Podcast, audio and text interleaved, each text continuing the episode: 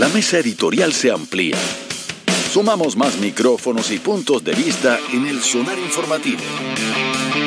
Hoy, Alberto Mayol. Don Alberto Mayol, ¿cómo está usted? Muy buenos días. Buenos días, Rafa. Qué gusto escucharlo. Todavía por acá, es cierto, ¿no? Sí, sí, sí, sí, sí, Muy bien. Muy bien. ¿Qué te parece la evolución de los lo que fue el robo mm, del eh, Ministerio de Desarrollo Social al robo en reparticiones públicas? Ya la cosa es básicamente una operación de más alto nivel, si es que es una operación. sí. Eh, o, un fenómeno más triste. también, también, puede ser. Nunca es triste, la verdad, lo que no tiene remedio. Eh, hay, habían cosas que son tristes, pero no dan pena. Entonces, a ver, yo creo que, que, esto ha tenido tres etapas de, de momento. Eh, la primera etapa fue muy, muy complicada para el gobierno. Eh, que fue la etapa, en el fondo, por decirlo así, eh, robos, eh, aliado a la sospecha de la vinculación de esto con el ocultamiento de información. Ya. Eh, el tema de computadores que se pierden, que se roban, que desaparecen, que se votan, justo en tiempos de investigaciones, no es algo nuevo, ni en Chile ni en el mundo.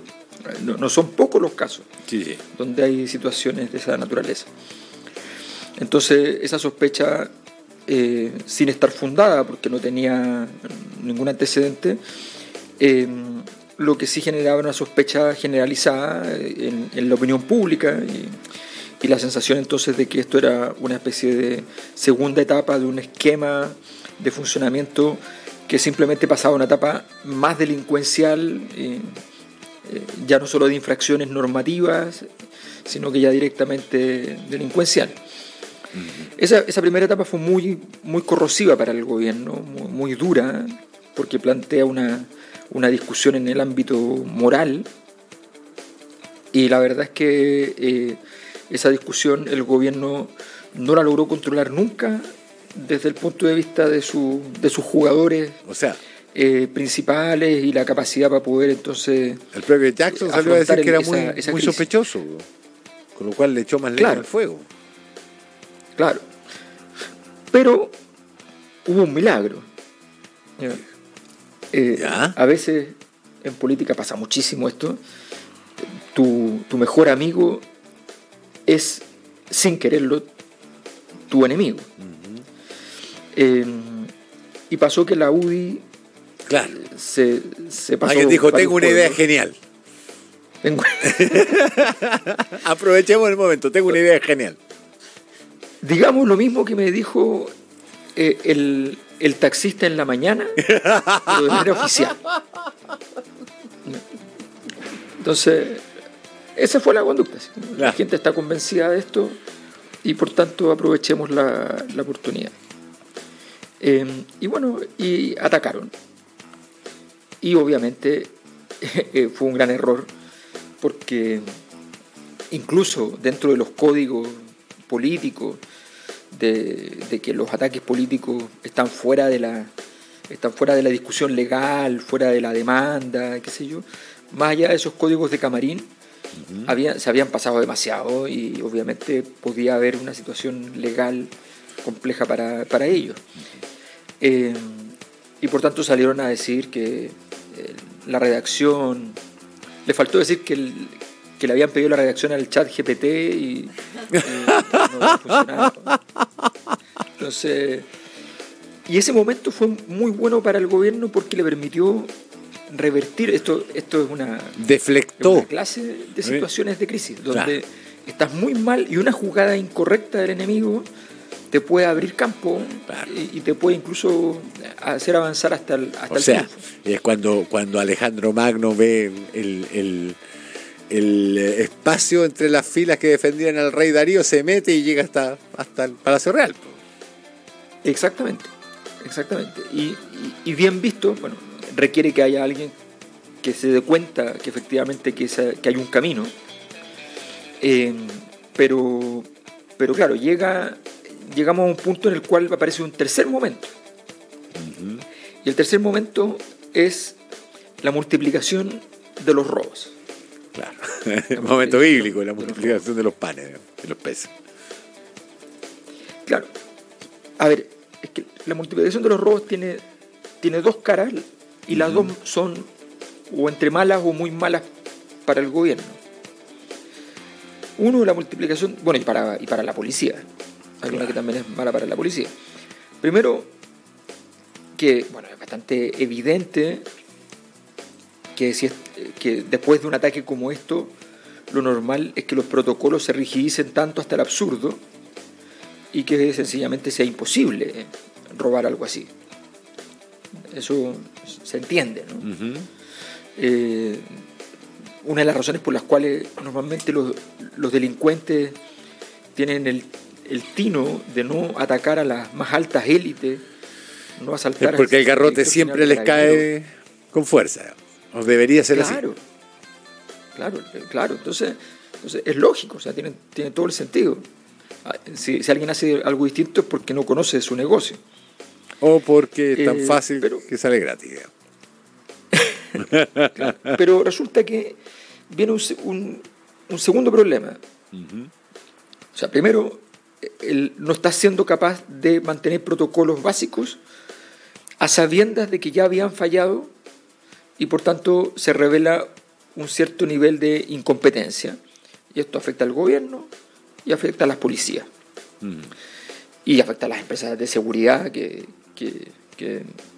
que no sé, porque en este momento, en, las condiciones actuales, si uno asume que esto es simplemente un robo, las empresas de seguridad como que, no sé, deberían pagar por estar ahí. O sea, como, no, Entonces, pero viene un segundo, una segunda dimensión, que es, y también se está, es parte de la discusión política al menos, y dado los niveles de sospecha de la ciudadanía, es posible que rápidamente se transforma en un, en un tema general, que es la idea de, bueno, siguen robando en distintas partes porque tienen que parar todas, aquello, todas aquellas pruebas eventualmente, tienen que detenerlas en la puerta antes de que esas pruebas lleguen a, la fiscalía, a la policía. Entonces surge la, sospecha de nuevo. Claro, lo que pasa es que, este además es un, es un mensaje que eh, eh, apunta precisamente al prejuicio. Que en mayor medida la gran mayoría de la población tiene, digamos, ¿esto es preparado o no? ¿Esto es casual o no? Apunta a esa duda, a ese prejuicio y por tanto se viraliza muy rápido, por decirlo en términos, en términos millennial, digamos, o centennial, lo que sea. Claro, no, no, eh, esto es el típico tipo de información que no es contrarrestable y que sencillamente opera como una verdad aunque todos sepan que no está confirmada. Entonces es muy, es muy brutal. Y la razón fundamental para esto es lo siguiente, que en, momentos de, alto malestar social, uno de los rasgos fundamentales de la situación de malestar es que los habitantes de una sociedad no pueden entender, no comprenden lo que pasa a su alrededor. Eh, no tienen un criterio general que puedan ocupar para el grueso de los fenómenos que están presenciando. Y por tanto, si aparece un criterio general sencillo, eh, que, fácilmente interpreta el momento, sencillamente eso se va a transformar en verdad. Ese ese es el elemento que se, se, trabaja mucho respecto a lo que está pasando con las redes sociales, el, trampismo, todo ese tipo de cosas tienen que ver con este fenómeno donde las sociedades son susceptibles a creer determinado tipo de informaciones porque es la línea más recta entre dos puntos, la que se les ofreció, y no tienen ninguna otra línea donde trabajar. Entonces, aquí lo que viene es un problema muy complejo y es que cuando te quedas sin verdad, sin verdad no solo oficial, sino que verdad pública, entonces tú vas a construir ese camino. O sea, hay dos posibilidades en realidad. también existe que no construyas ningún camino. Cuando el tema es muy escabroso, muy ominoso, se queda como una cosa pegada, como una herida. Entonces, por ejemplo, el, el, el caso Spiniak, para efectos de su arista política, nunca fue aclarado. Sí, claro. Entonces, eso genera mucho, mucho ruido porque la gente dice, bueno, pero entonces si esto era mentira, ¿quién fue el que le inventó esto a la gente que fue inculpada? Porque alguna verdad tendremos que tener. Fue una mentira, ok. ¿Quién la hizo? Entonces, cuando te quedas sin verdad, la sociedad degrada sus niveles de confianza, degrada su sensación de, legitimidad. Y además se produce el segundo, el segundo elemento, que ya no es solo la, mera degradación, sino que es la posibilidad de que entre una tesis eh, que señale un camino muy claro para decir una verdad incontrarrestable. Incontrarrestable porque no es evidente, pero tú no, sabes, no tienes cómo ir en contra. Y esa verdad incontrarrestable respecto a este gobierno era que al principio que le faltaba enormemente experiencia, que había un nivel de, falta de, capacidad respecto al poder importante. Claro. Pero en este caso, la verdad que, que se está jugando claro. es si el gobierno suma esto alguna clase de eh, valores oscuros sobre, sobre la posibilidad de organización para, para, cometer eh, actos delictivos. Entonces, esa es la parte más compleja de, lo de la discusión que se está teniendo hoy día y es eso es lo que el gobierno tiene que ser capaz de articular como respuesta política a esta crisis. O sea, ese es el peligro que tiene que conjurar hoy por hoy. Alberto. Eh, eh, sí, es que, es que, tiene que tiene que tener una respuesta que no sea la negación del hecho porque esto ya, ya, ya, ya, Claro. O sea, si yo digo, eh, esto no es así, no es verdad que nosotros nos organizamos, lo único que estás diciendo es, es verdad. Claro. claro. o sea, tú tienes que construir una estrategia para eso. Claro. Pero no te preocupes, le queda, le queda un par de eh, vueltas a esta a esta tuerca y eh, yo diría que todavía estamos viendo cómo, la UDI eh, encara su propio error. Don Ignacio. En el sonar informativo también jugamos. Es el momento de los deportes o algo así. Con Ignacio Pérez Tuesta. Don Alberto ha hecho ingreso acá, don Ignacio Pérez. ¿Qué tal? Buen día, don Alberto, don Rafa, ¿cómo están? ¿Qué tal, Ignacio? Bien, oiga, hoy día eh, les traigo una efeméride eh, tremenda, un efeméride y homenaje, porque hoy está, bueno, estaría de cumpleaños, eh, la gran Marlene Arens Ostertag, la única mujer chilena en ser medallista olímpica de la historia. Chile tiene, tiene 13 medallas olímpicas, 12 son de hombres o equipos en el caso, y solo Marlene Arens es la, la única mujer. Eh, que la ganó en los Juegos de Melbourne del año 56, el lanzamiento de la jabalina. Eh, y la historia de Marlene es eh, notable porque ella además, ella practicó muchos deportes, jugó tenis con bastante mm. buen rendimiento, lanzamiento de la jabalina, hizo equitación, la verdad que una deportista muy completa, murió en el año 2020, a los 86 años siendo la única mujer que, insisto, ha ganado una medalla de plata, además de medallas en los Panamericanos, en una serie de eventos deportivos. Em, medalla de plata en los Juegos de Melbourne, lanzamiento de la jabalina, con 50 eh, metros, 50,38 metros. Eh, salió segunda. El récord actual del lanzamiento de la jabalina es 72 metros. Imagínate cómo ha crecido. En... Ya, pero, pero espérate. La, ha cambiado la, tecnología. Sí, claro, exactamente. Pero sigue pesando lo mismo, pero ¿qué es lo que ha mejorado?